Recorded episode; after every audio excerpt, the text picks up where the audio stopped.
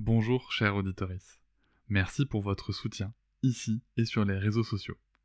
Vous avez maintenant aussi la possibilité de me soutenir grâce à l'abonnement Pas Patriarcat. Il vous permet d'accéder à du contenu exclusif, sans publicité et même en accès anticipé. C'est l'occasion de découvrir par exemple le bonus de l'épisode avec Isabelle Filiosa sur la parentalité positive. Rendez-vous sur le lien en description du podcast.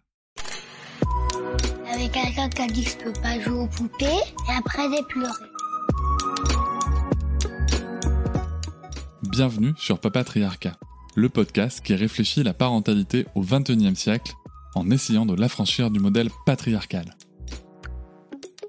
Alors de mon côté, euh, bah, pour moi la norme euh, et ce que je m'imaginais, en tout cas jusqu'à mes 16 ans, c'était euh, bah, un papa, une maman, des enfants, un labrador. Et à mes 16 ans, j'ai découvert en fait que j'étais lesbienne. Je savais pas du tout. Je n'avais eu aucun signe avant-coureur, si je puis dire.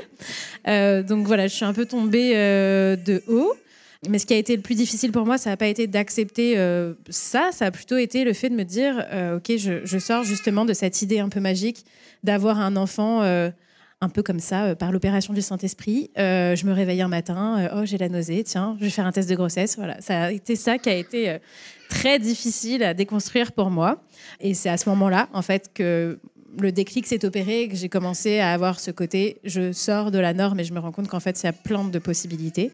Et c'était pas parce que j'étais célibataire, c'était pas parce que j'étais asexuelle, c'est parce que j'ai osé dire que je ne voulais pas utiliser le mot maman pour me décrire. Et ça, ça a fait vriller les gens. Sortir de la binarité papa-maman, c'est genre euh, inconcevable pour, euh, pour beaucoup, beaucoup de personnes. Et pour moi, ça, c'est la, violence que je.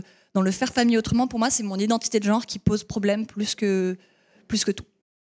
Et bah, en fait, voilà, en fait, le truc avec les parentalités, c'est qu'il y aura toujours quelqu'un pour trouver que vous êtes un mauvais parent. Donc. Euh, en fait, on gagne jamais. Donc j'ai décidé que je m'en fichais.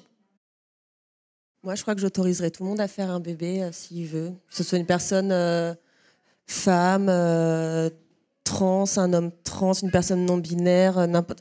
Voilà, tu, tu, veux faire une famille, tu peux faire une famille, mais que ce soit génétiquement parlant ou en adoption. Selon l'INSEE, il y a 32% des enfants qui vivent dans une famille extraordinaire, donc non nucléaire, et il y a moins de 1% des livres qui les mettent en scène. 32%, 1%. On est sur un vrai sujet en fait. Et les, livres qui en parlent ne sont pas toujours bons. Euh, c'est-à-dire que souvent, c'est pas fait par les personnes euh, queer, donc euh, il y, a un vrai, sujet. Et voilà, j'espère que cet extrait t'a plu. Tu pourras retrouver l'épisode en entier dès demain sur toutes tes plateformes préférées, comme Apple Podcast, Podcast Addict, Pocket Cast ou encore Spotify. On peut aussi se retrouver sur les réseaux sociaux, sur Instagram, Facebook, TikTok, mais aussi tu peux t'abonner à ma newsletter, tu trouveras le lien en description.